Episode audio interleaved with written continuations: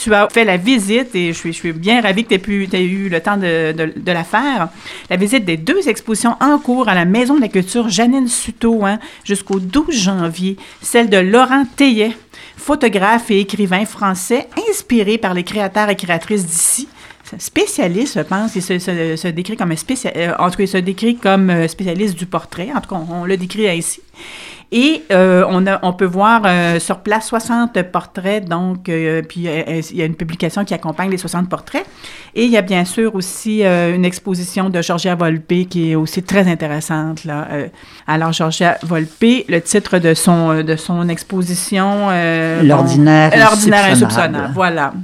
Mais merci hein, de commenter ces, ces deux expos. Donc, euh, ben pour, euh, pour l'artiste photographe, tu as déjà fait une entrevue avec lui. Oui. Euh, moi, je souligne que ce sont des, des, portraits psychologiques d'abord et avant tout, où il n'a pas joué, contrairement à beaucoup d'autres, avec l'ombre et lumière. Oui.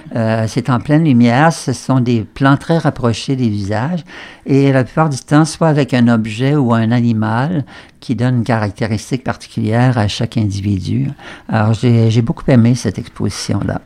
Alors, pour euh, Georgia Volpe, qui est une artiste qui vit et travaille à Québec depuis 1998, on a pu voir à Montréal, dans des expositions collectives, quelques-unes de ses, de ses œuvres, mais jamais un ensemble comme euh, c'est présenté à la Maison de la Culture Janine Suto, où elle, elle, a utilisé, entre autres, des objets trouvés, des résidus et des matières récupérées, mm-hmm. ainsi que la récupération ou la réadaptation d'anciennes œuvres tout ça, c'est au cœur de son travail.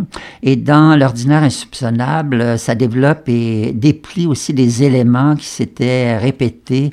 Euh, ça se multiplie, ça se nourrit d'actions, d'histoires.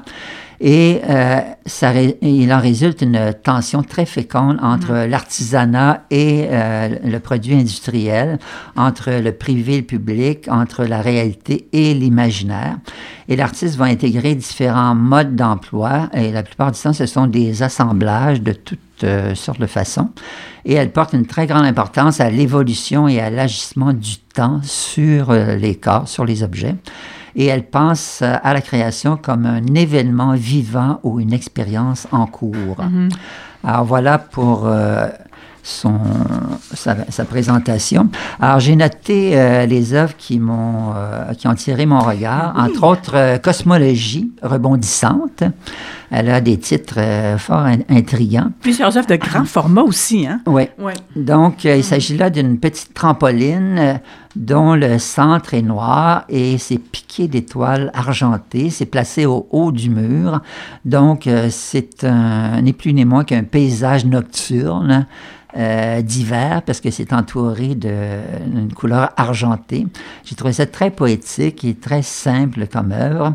Ensuite, il y a La fuite du temps qui est un assemblage directement au mur de couvercles de métal et ça fait environ 9 euh, pieds de largeur par 12 pieds de hauteur.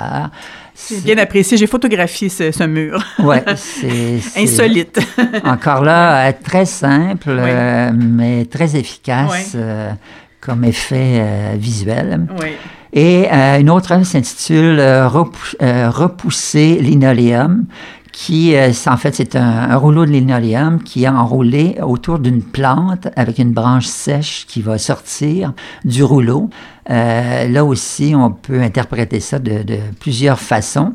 Évidemment, le lino, il y a un rapport direct avec la linogravure, hein, qui est une technique utilisée par les graveurs. Et il y a aussi euh, ce que j'ai beaucoup aimé, les mains qui pensent. Ce sont cinq tapisseries euh, sur fond noir. Ce fond noir, ce sont des couvertures qu'on utilise pour emballer les meubles quand on déménage. Et euh, c'est, c'est recouvert de tissus satinés qui sont cousus. Ça joue entre la figuration et des formes plus ou moins géométriques irrégulières, très beau euh, visuellement. Donc il y en a cinq qui sont euh, juxtaposés euh, sur un mur. Et une autre œuvre très énigmatique où on voit un, un morceau de verre qui, euh, qui est un miroir, enfin un vieux miroir qui est tout craquelé, décrépit, et avec un éclairage qui projette son ombre euh, près du sol, et ça donne une espèce de, de dentelle, euh, et tout ça est fragmenté, et au mur, au- au-dessus, on voit un cercle de lumière. C'est vraiment une œuvre qui pose beaucoup de questions. Et il y a aussi euh, Catalogne, qui est un collage de lisières de magazines déchirées Ah oui. qui forme un grand rectangle, euh, de, un grand carré plutôt de 9 pieds par 9 pieds. Euh, ça, c'est du déjà vu, mais la façon dont elle l'explore est unique euh, dans son travail.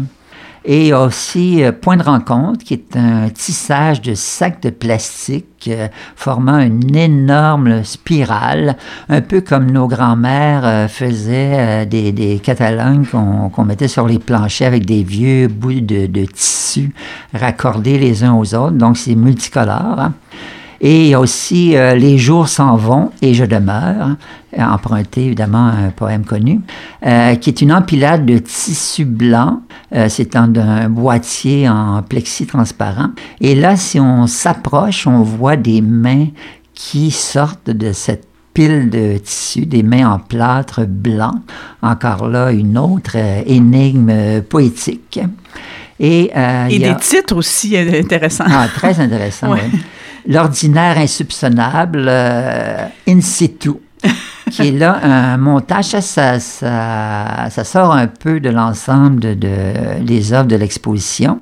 C'est un montage qui est fait directement au mur, c'est fait avec des cartons gris, euh, des miroirs, il y a un vieil ordinateur, euh, une chaise, euh, une lampe, un ventilateur, deux téléphones anciens, une enregistreuse à ruban.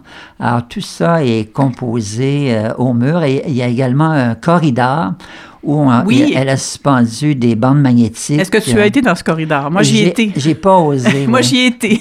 Et qu'est-ce qu'on voit au fond? Ben, c'est encore une fois, moi, je suis un petit peu, j'ai un petit peu, je fais un petit peu de claustrophobie, donc j'ai trouvé ça difficile de faire l'aller-retour, mais je, je l'ai fait. Euh, Il y a un petit quelque chose à voir au bout, là. Ah ouais?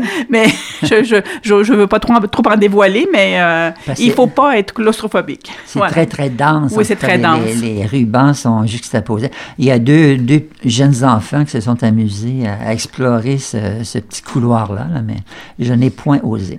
Donc, un total de 17 œuvres poétiques et énigmatiques, euh, composées avec beaucoup de rigueur, ce qui fait la force du travail de Giorgia Volpe. Alors, je recommande, et l'exposition se poursuit jusqu'au 12 janvier à la Maison de la Culture, euh, Janine Suto. Et je pense que tu recommandes aussi Laurent Teillet, l'exposition de Laurent Teillet de Visu.